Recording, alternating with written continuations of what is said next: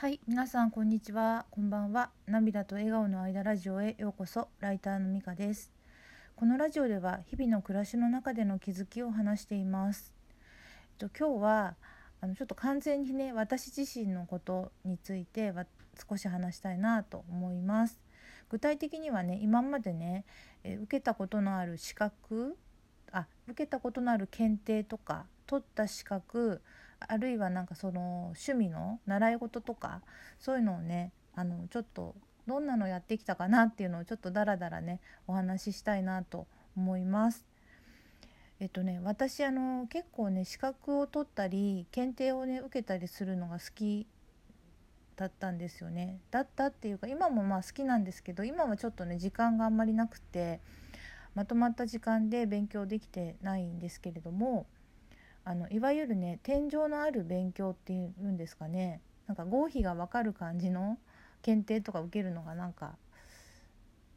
好き好きなんですよ。なんかあの結構テストスタートなんかあの感じがあんまりそういうの 好きっていう人少ないかもしれないんですけど私はなんか割と好きなんですよね。で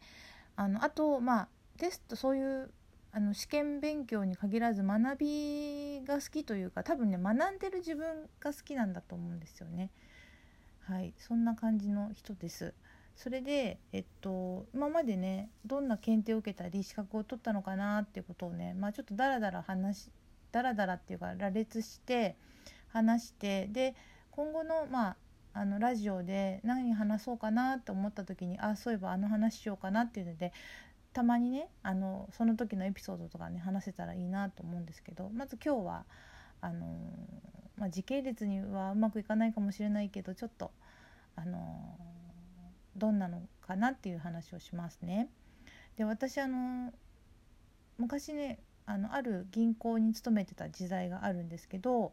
結構ね銀行ってねあの資格資格っていうか勉強させられるっていう言い方はちょっと受け身か勉強をする機会があるんですね。でまああのー、そうですね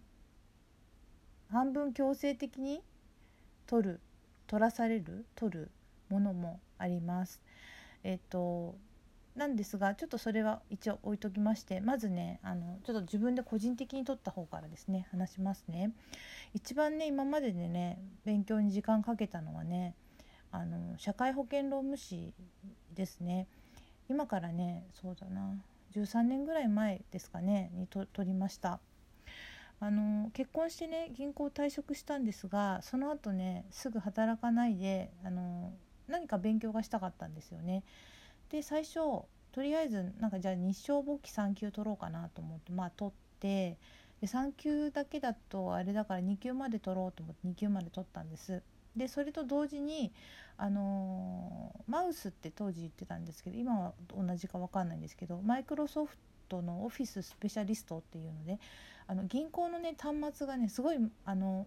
特殊なんですね。なのですごく端末はいじってるんだけどワードとかエクセルとか全然使えなかったんでちょっと一般知識を入れようと思ってワードとエクセルの資格をそこで勉強しました。ででそれが取り終わっちゃっ取り終わったの1年ぐらいかけて全部取り終わっちゃったから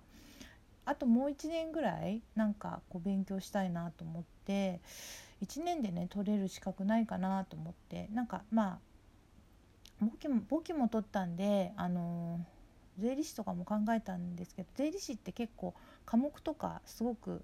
多いイメージがあったんで1年だと取りきれないかなと思ってじゃあ1年間費やして取れる国家資格と思って、まあ、社会保険労務士に注目したんですよね。で確か10月ぐらいに勉強始めて翌年のだからそれ同じぐらいかだから丸々1年ぐらい勉強したんですけどあが資格のあの学校に通って、えー、日中通って勉強しましたね。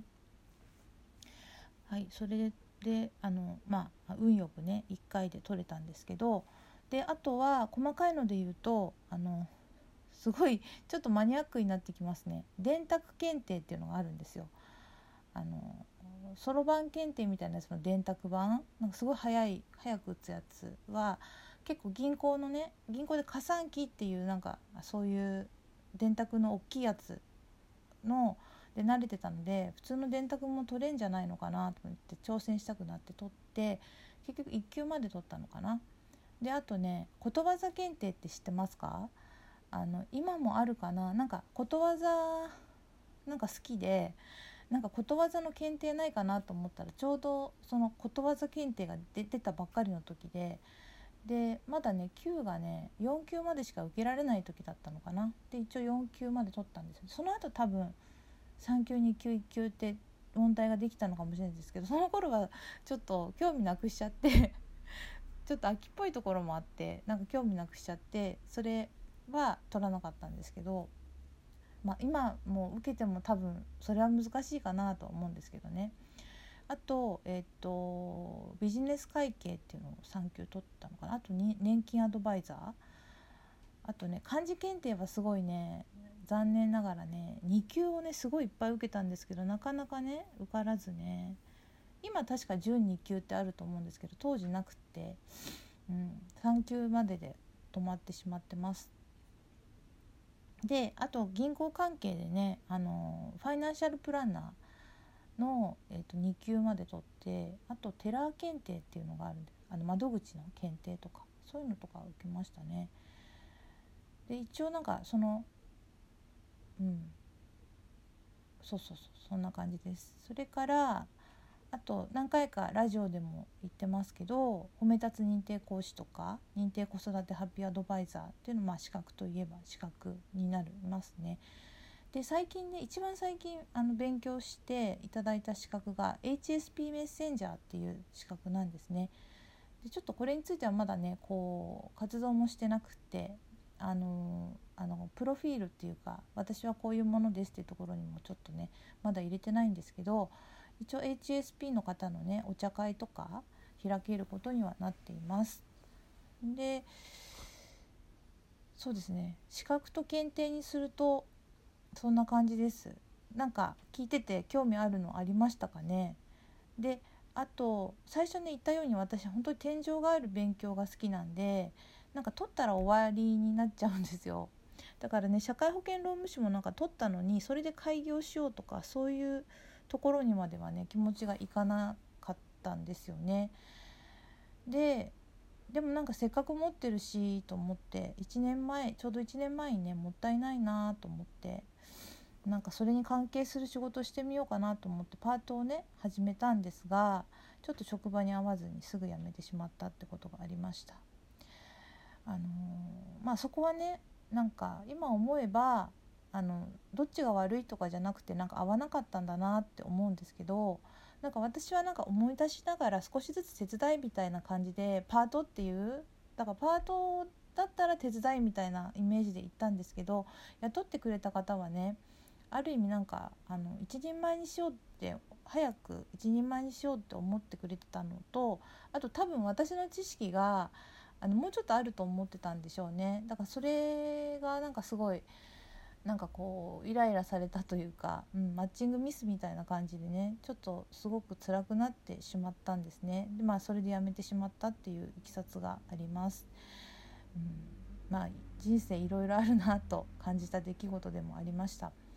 でなのでね知識知識としてはねあの全て多少役には立ってるかもしれないんですがなかなか直接的に役に立ってるってものがね残念ながらないんですよね。そこがねちょっと自分の残念なところだなの一つだなと思ってます。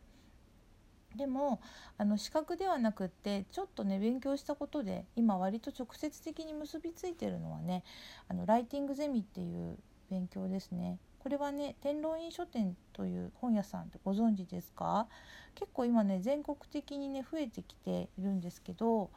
あのー、私ねそこでね文章の書き方の勉強をライティングゼミで4ヶ月その後プロフェッショナルコースっていうのがあってそこで1年半ぐらい文章をね学んで書いてました。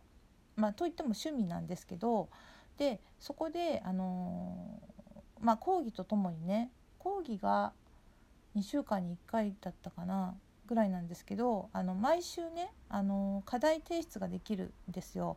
でライティングゼミは、2,000字プロフェッショナルコースでは5,000字前後のね文章をね書いて講師の方にフィードバックをしていただいてそこでなんか掲載 OK ってなるとその書店のホームページにね掲載してもらえるんですよね。だからね実はね私の文章もそこに結構掲載されているんですよ未だに。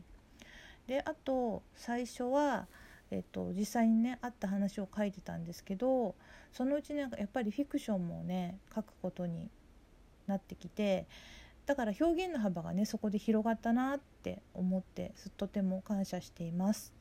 あと習い事で言うと小さい時はねヤマハ音楽教室からエレクトーンやってあと英語スイミングスクールに通ってました大人になってからはフルートジャズボーカルゴルフとかですかねゴルフはね時々ねあの1打目がすごい得意で あのドライバーはドラコン取れるくらいなんかパワフルなのが打てるんですけどあの 2, 2打目からの刻みが下手くそなんですよ。だからもう本当にあのグリーンのところで行ったり来たりするからあの全然ねあれは成績は良くなかったです。そうですね。でそういうなんかちょっと狙う感じの球技が好きなんで、まあ、ボーリングとかあ球技じゃないけど一回なんかアーチェリー体験もしたんですよね。でなかなか良かったんですけどなんか乱視目が乱視があるんでなんか遠いとなんか大体な感じで打ってたんですよね。あとはね卓球とかですかね。PTA で始めてあの結構地域の大会で少しずつ勝てるようになってきた。そんな感じです。今日はねちょっといろいろ話してきましたがまたその時